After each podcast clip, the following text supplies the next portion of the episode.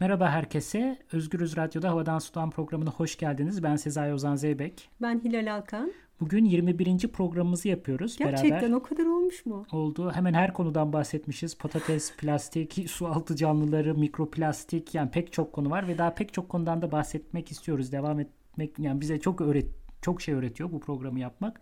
Bugünkü konumuz da sen anlat istersen. Ya önce çok yakın zamanda yaşanmış bir olayla başlamak istiyoruz bugünkü programa. Geçtiğimiz ay içerisinde daha bir ay bile olmadı. Haberlerde duymuşsunuzdur. Danimarka'da 17 milyon vizon öldürüldü. Küçük beyaz tüylü hayvancıklar bunlar. Fotoğraflarına baksanız içiniz erir. Onlardan 17 milyon tanesini birkaç gün içerisinde öldürdüler. Danimarka'nın nüfusu ne bu arada?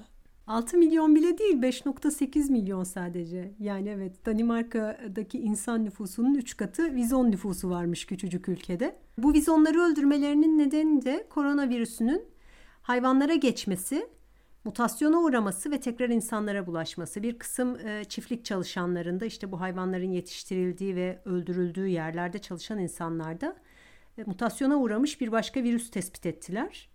Ve bunun şu andaki aşı çalışmalarını tamamen patlatacağı endişesiyle çünkü aşıları etkisiz hale gelecekti. Bütün bu hayvanları öldürdüler. Toplu bir öldürme gerçekleşti. Çok da tartışma yarattı Danimarka kamuoyunda bu. Yasal olmadığı söylendi. O yüzden Tarım Bakanı istifa etti. Ama Başbakanın bir el çabukluğuyla geriye dönük olarak mevzuyu yasal hale getirmesi de bir şekilde mümkün oldu. Peki haberi takip etmemişler için bu e, vizonların Danimarka'da ne işi var? Ya kürk için üretiliyorlar bu hayvanlar. Bildiğiniz beyaz vizon kürk vardır ya olmayasıca kürkler. 1920'lerde ee, Amerika'dan getirmişler ilk hayvanları. Danimarka'nın iklimi de çok müsaitmiş. Hayvanın böyle kürkünü dolu dolu tutmasına imkan tanıyan bir iklim. O yüzden Danimarka dünyadaki vizon kürkü imalatının %40'ını gerçekleştiriyormuş bayağı şu anda. Büyük, bayağı büyük bir oran. Evet çok önemli bir sektör. Yani Danimarka'da en önemli 28. filan üretim koluymuş bu. Peki yani o zaman aslında bir korkunç bir şey yaşanmış fakat aslında bu yaşanmasa da aslında orada olan başka bir korkunç hikaye daha var. Bu da Kürtleri için üretilen ve öldürülen vizonları konuşuyoruz. Tabii canım her sene zaten 15 milyon vizonu öldürüyorlar. 15 milyon her sene öldürülüyor. Ha, her Uzun sene zamana yayılıyor. Tabii tabii. Ha. Bu bir seneye yayılıyor normalde. İşte Kopenhag'da büyük e, Tarım Bakanı istifa ediyor bundan ötürü? Tarım Bakanı bundan gurur duyuyor ya. Yapma Allah aşkına ülkeye para geliyor. Bir de önemli bir faydası daha var ülkeye o anlamda. Balıkçılık sektörünün artıklarıyla da bu hayvanları besledikleri için hani şeyi de bedavaya getiriyorlar yemi memi. Ha, balıkçı memleket aynı ha. zamanda vizon beslemeye de yarıyor. Evet, bir taşla iki evet, kuş vurmuş evet, oluyor. Evet. Bu arada bir ara kürkler ne kadar yaygındı. Yani ben kendi çocukluğumdan hatırlıyorum. En küçük ilçelerde bile böyle kürkçü dükkanları hani gidilirdi. Benim annemde de vardı mesela. Ay, İki evet. tane kürkü vardı. Ve Çok yani korkunçtu. Maalesef. Evet, Allah'tan vazgeçti evet. yıllar önce ama öyle bir dönem vardı Türkiye'de. Evet evet yani gözümün önünde çok fazla insan var kürküyle dolaşan gerçekten çok korkunç bir şeydi. Bu bittiği için biraz şey ferahlık duyuyoruz ama işte dünyanın her yerinde bitmiş değil. Bu Kopenhag'daki kürk borsasına gelip de oradan kürk alışverişi yapanların %80'i Çinlilermiş. Hong Kong ve Japonya'da da çok popülermiş hala kürk. Herhalde Rusya kendi kürk ihtiyacını kendi karşılıyor ki Danimarka'ya gelip almıyor belki oradaki pahalı geliyordur. Ya da belki vizon çok manasız geliyordur bilmiyorum. Ama yani bu meseleden yola çıkarak aslında tartışmaya çalıştığımız bütün bu kimi sektörlerde, kimi daha doğrusu ilişkiler ilişki ağında nasıl oluyor da belli hayvan türleri ıskartaya çıkarılıyor? Bu ıskartaya çıkarmayı da çok iyi tarif etmemiz lazım. Yani zaten katliamla dolu süreçlerin içinde bir de arada sırada belli nüfuslar, belli özellikle hayvan nüfuslarından bahsediyoruz tabii burada fazlalık haline geliyor, istenmez hale geliyor, bela haline geliyor insanların gözünde ve topluca öldürülüyorlar. Bir katliam yaşanıyor. Biz bu süreçleri ve tarihten bir takım örnekleri e, buraya taşımak istiyoruz ve bu, bu mesele üstünde düşünmek istiyoruz. Yani bu delilik anları nasıl ortaya çıkıyor? Bu bir delilik mi gerçekten yoksa bunun yapısal sebepleri üstüne nasıl düşünebiliriz? Ve sonuçta da ne yapabiliriz? Evet özellikle bu hastalık meselesi tabii yani hayvanların bu şekilde katledilmesi, skartaya çıkartılarak katledilmesi açısından çok önemli. Yani hani rutin olarak gerçekleşenleri var bunun işte şarbon bulunuyor bir çiftlikte. Haydi bir kısım hayvan öldürülüyor. Başka bir yerde bir kelebek hastalığı çıkıyor. Hadi bakalım yine bunlar öldürülüyorlar filan. Ama bazen bu gerçekten çok kitlesel hale geliyor. Yani bir ülkedeki tüm hayvanların öldürülmesi gibi hani Danimarka örneği gibi ekstrem örnekler oluyor. Bir de Sadece başka... Danimarka'da değil değil mi? Yani değil, başka değil. ülkelerde de aynı anda başka olaylar oldu aslında. Tabii İspanya'da da 100 bin vizon öldürüldü. İşte Fransa'da, Yunanistan'da, Hollanda'da da çıktı aynı mutasyon türü. O yüzden oralarda da belli çiftliklerdeki bütün hayvanlar öldürüldü. Ay bir de ne kadar çok yerde vizon yetiştiriliyormuş kürkü için ya. Gerçekten dehşete düştüm ben bunları okurken. Türkiye'de var mı acaba? Of bilmiyorum. Ama işte derdimiz galiba bütün bunlar yani şu soruyu sormuyoruz. Öldürülmeseler miydi? Bu soru yanlış bir soru. Bizim derdimiz buraya gelinceye kadar bu nokta bu seçime gelmeden önce aslında nasıl süreçler var ve biz bu süreçlere nasıl müdahale e, edebiliriz? Çünkü son noktaya gelindikten sonra böyle bir karar vermek zaten kendi başına zor. Yani aşağı tükürsen e, sakal, bıyık, sakal, sakal, sakal değil mi? Evet, Yukarı sakal. tükürsen de dur tamamlayayım isim ver. Yukarı tükürsen de bıyık. Evet bıyık sakal.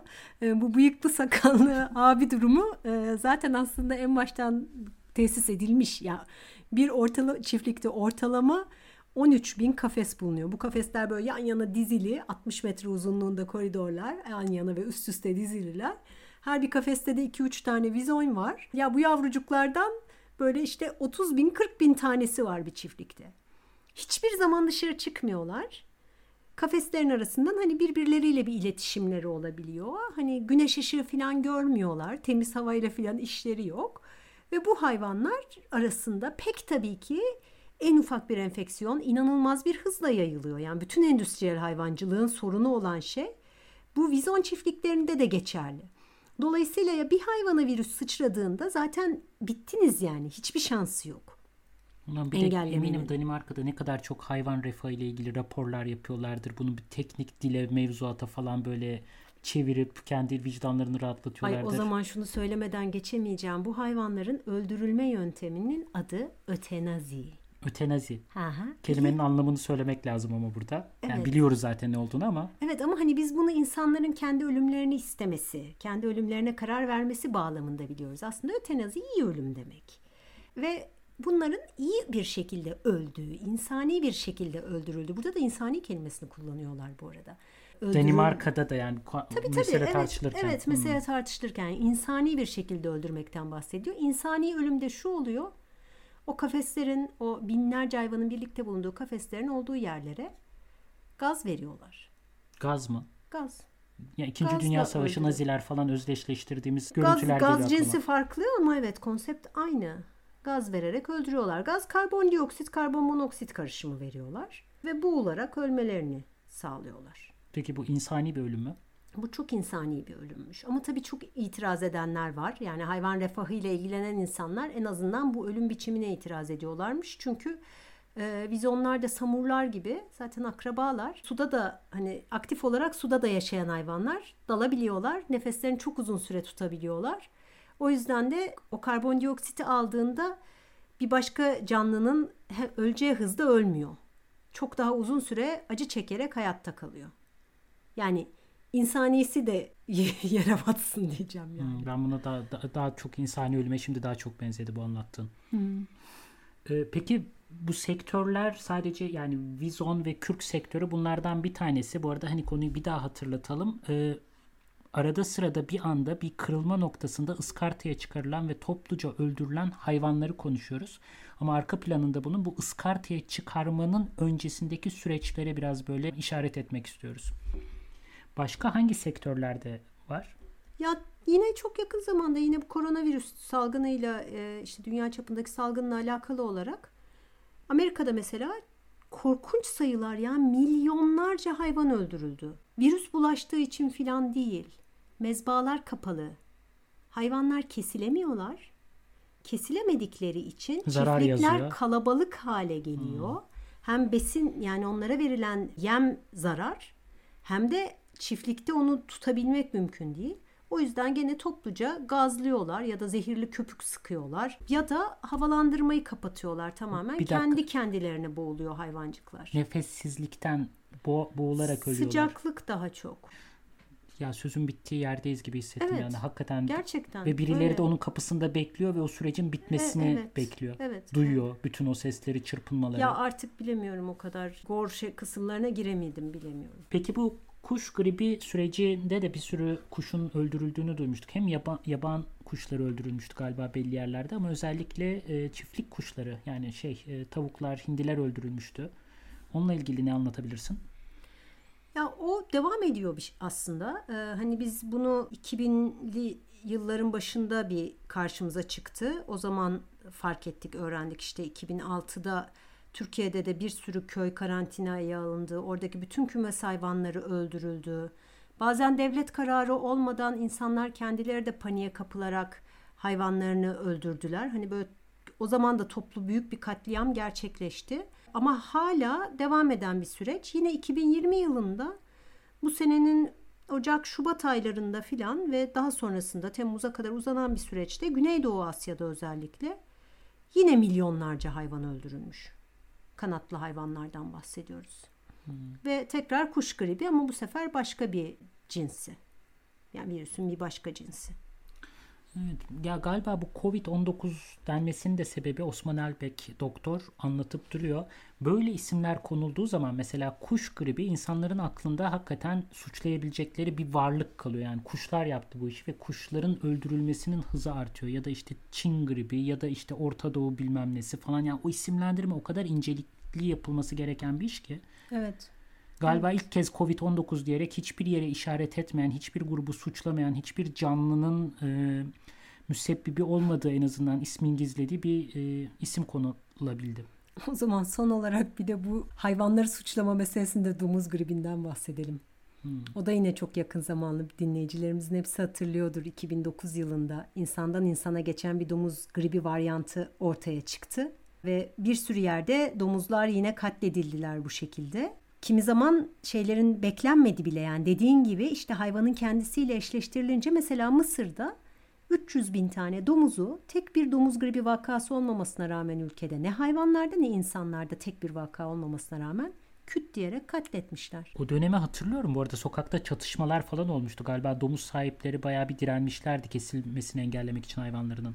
Ya tabii çünkü Mısır'da bunun bambaşka telmihleri var. Domuz yetiştirenler sadece Kıpti Hristiyanlar. Ve zaten ülkede azınlıklar işte %5 %10 civarında bir nüfusları var.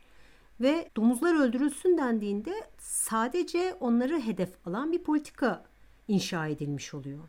Ve ciddi bir ayrımcılık meselesi haline geliyor bu. Kıptiler de işte sokaklara barikatlar kurarak, polisle çatışarak filan domuzlarını kurtarmaya çalışıyorlar.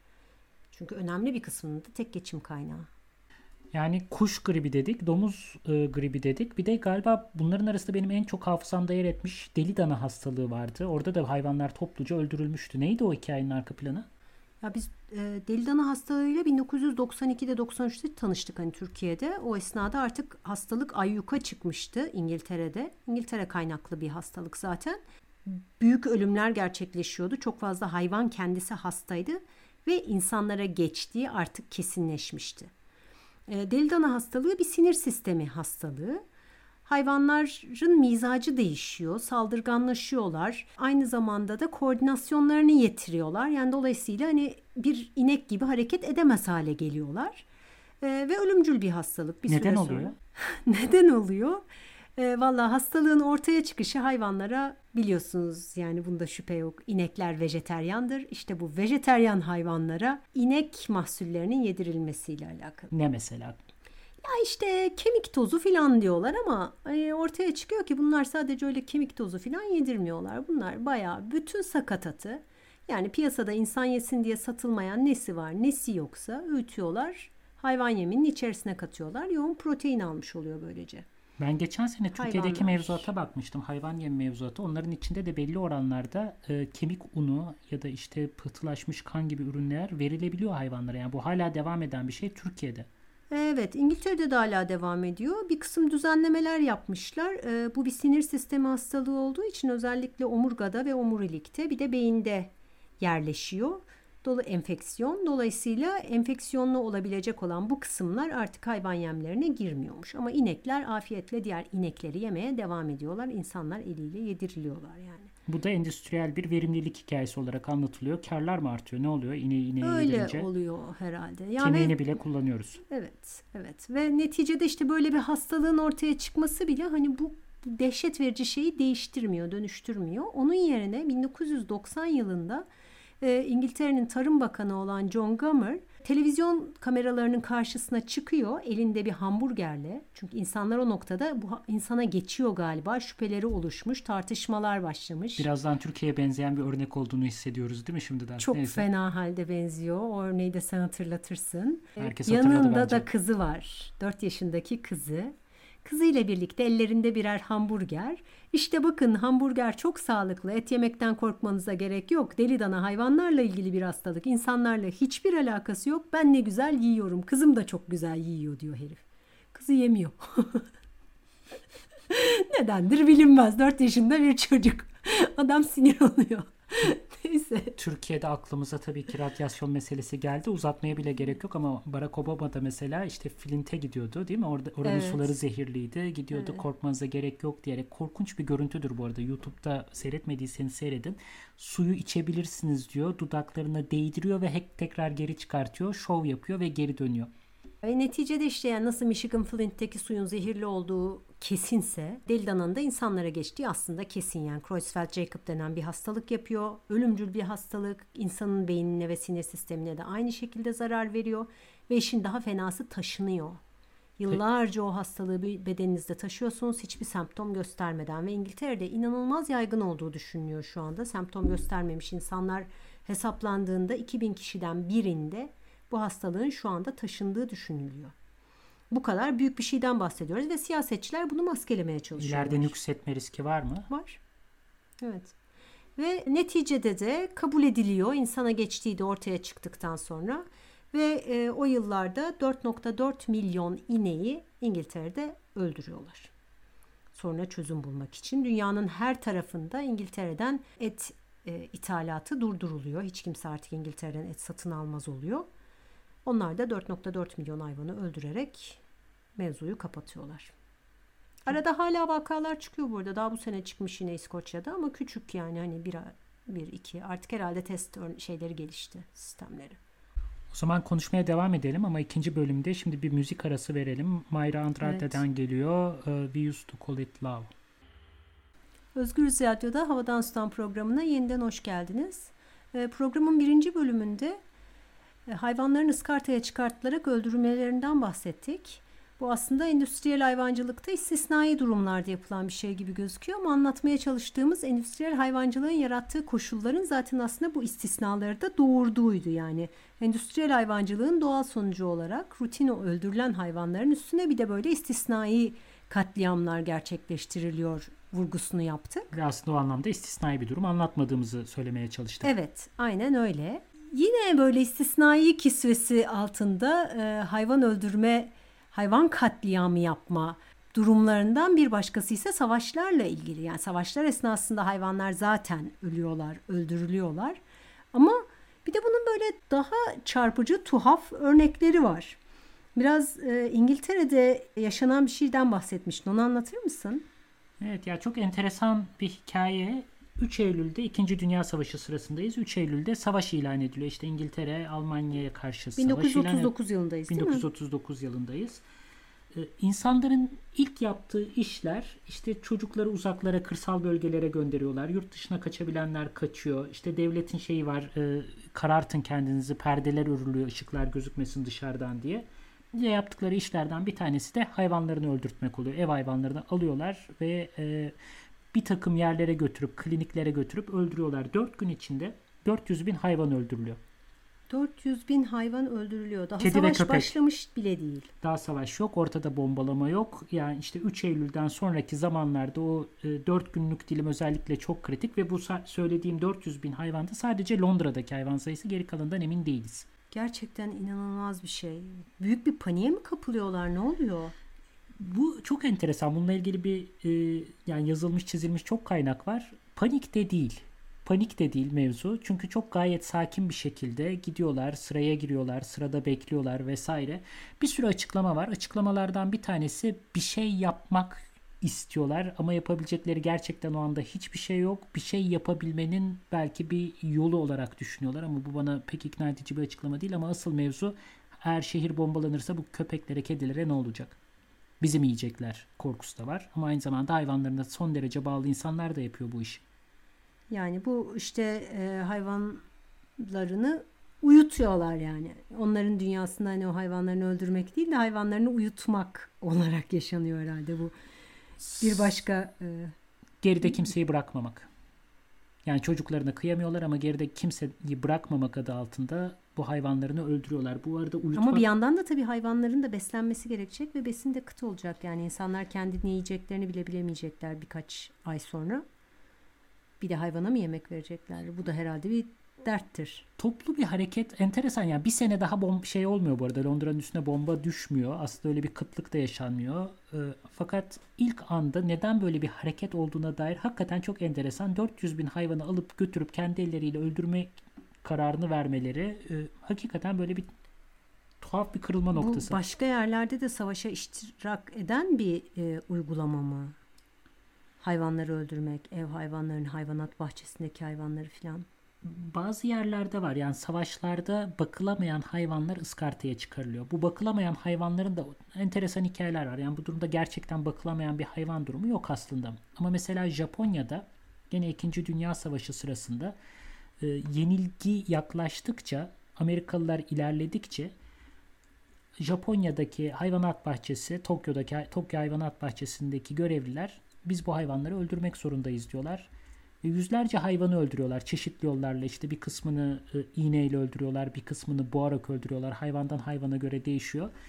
Bunun da sebebi gerçekten bakamıyor olmaları bile değil. O dönemki e, gene kaynakların anlattığı bize bir komutan var. Daha doğrusu bir vali var. Tokyo valisi eski bir asker ve şey kararını veriyor. Yani biz bu savaşı kaybediyoruz ve bir takım bunu bir propaganda aracı olarak kullanabilir miyiz? E, işte savaşın ilk kurbanları ve insanların gönülden bağlı olduğu hayvanat bahçesi bir takım öğrenciler mektuplar yazıyorlar. Böyle biz o hayvanları çok seviyoruz, canımız falan hı hı. ya tanıyorlar şahsen tanıdıkları hayvanlar. Bunları bir savaş şehidi olarak lanse ediyor ama aslında öldürenler Japonlar ve Amerikalılardan ya. intikam yemini alacağız diyerek o e, şehitleri kullanarak propaganda yapmaya yani çalışıyorlar. Yani hayvanların hayatı propaganda amaçlı olarak harcanıyor düpedüz. Kesinlikle öyle. O kadar enteresan ki sonra gene aynı öğrencilerin mektupları falan var yazdıkları. Amerikalılarla artık yani sonsuza kadar savaşacağım çünkü benim en sevdiğim kaplanı elimden aldılar vesaire diyerek Japonya'ya bağlılık yemin ediyorlar bu hayvanlar üzerinden. Bu gerçekten çok dehşet verici bir şey. İşin bir dehşet verici boyutu daha var. Bu hayvanları hem öldürüyorlar hem de bunu gizlice yapıyorlar. Hem de bazı hayvanları da öldürmeyi beceremiyorlar. Mesela filler var. Hayvanlar e, zehirli yemekleri yemeyi reddediyorlar. Bir şekilde kokusunu alıyorlar.